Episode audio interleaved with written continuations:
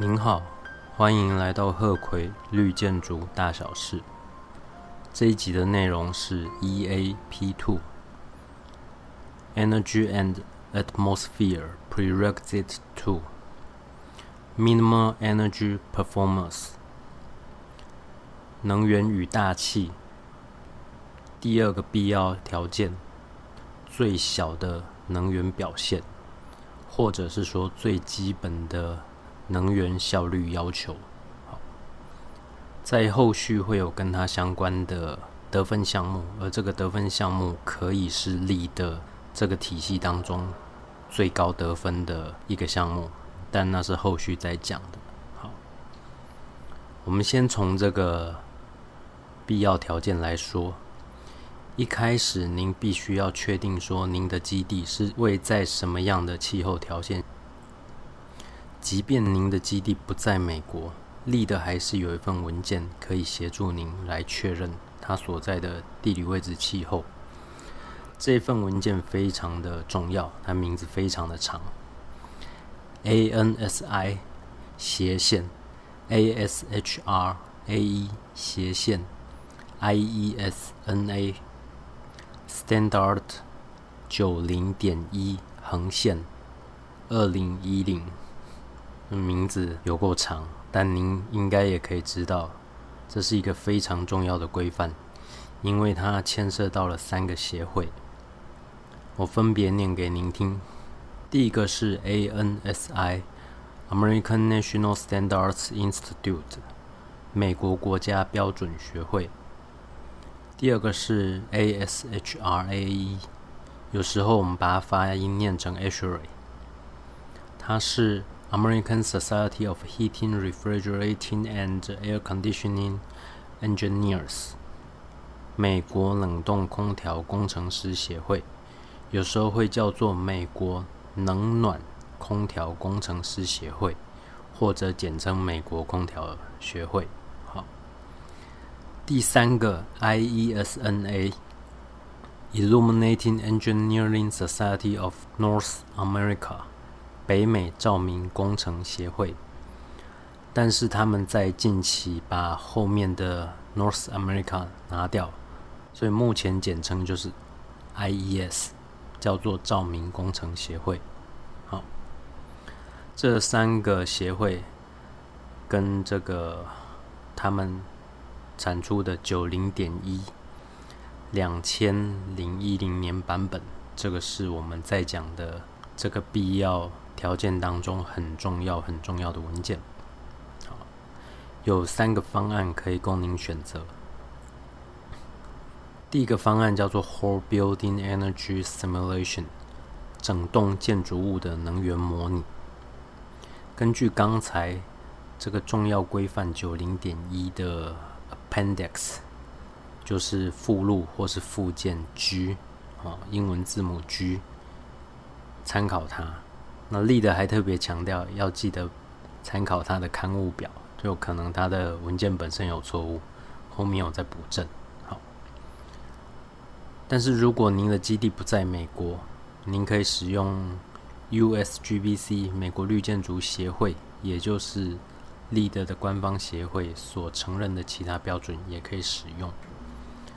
这里是规范说。您使用能源模拟的软体去演算出您这个案子的能源消耗，然后再跟基准值做比较。您的案子叫做 proposed，字面的意思是建议的。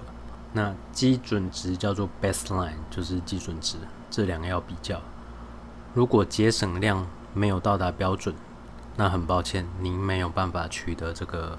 必要条件也代表你整个立的的申请案子会完蛋，所以这非常的严重，要小心的对待。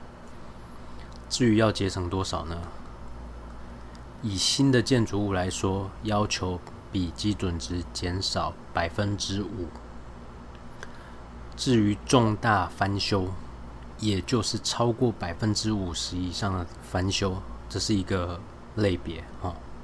这种类别要节省百分之三，再来 core and shell 这个类别叫做结构体，或者称之为核心及外壳，要节省百分之二。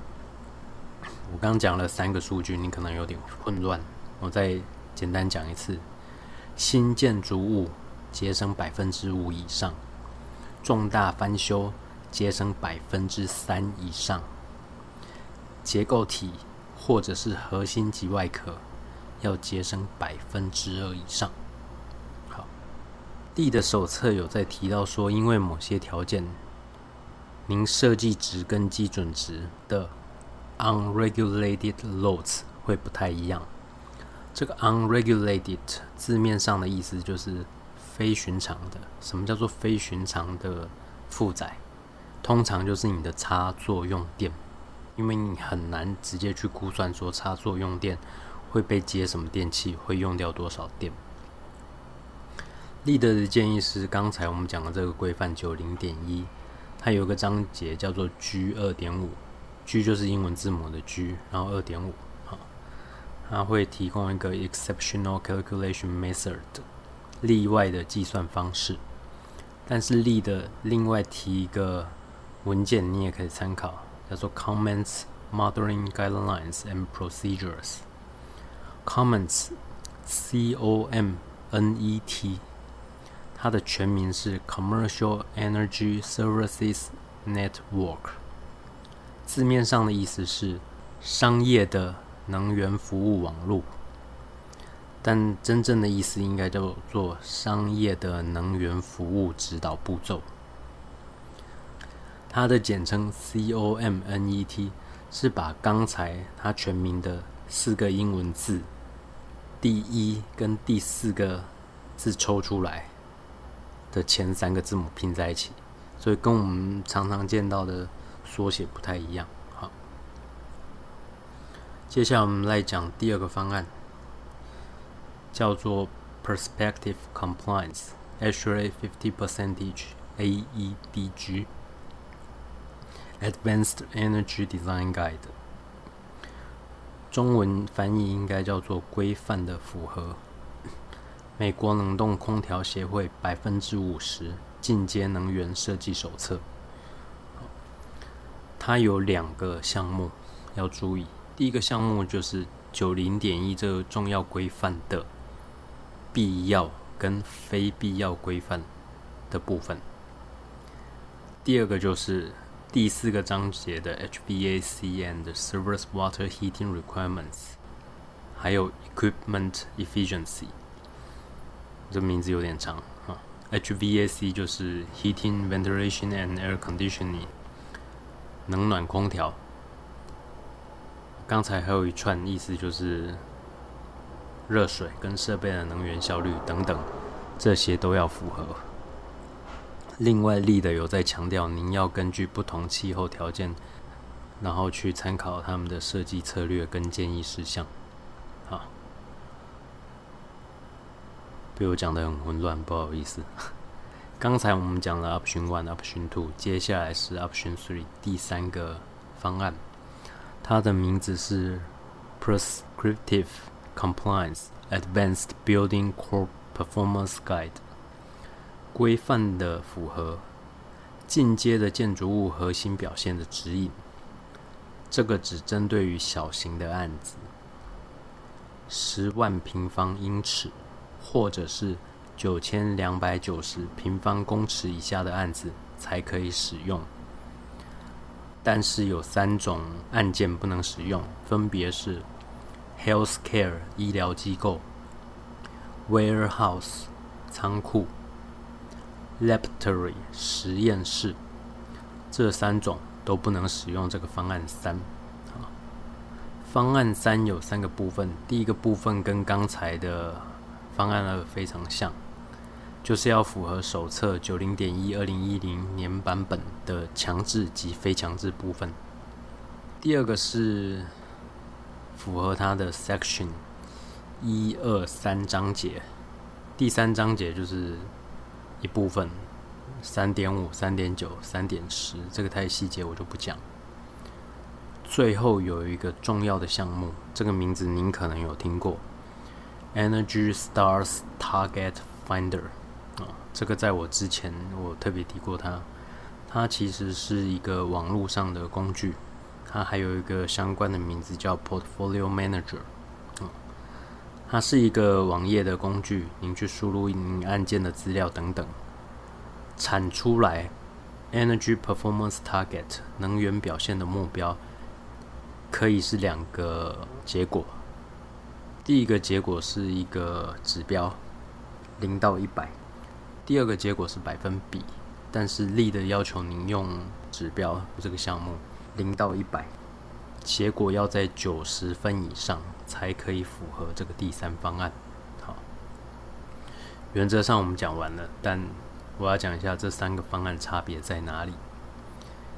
如果您选了第一个方案，在后续的得分项目，您的上限应该是到十八分上下，要看您的案件是哪一种案件，还是有点差别，但就是可以到十几分。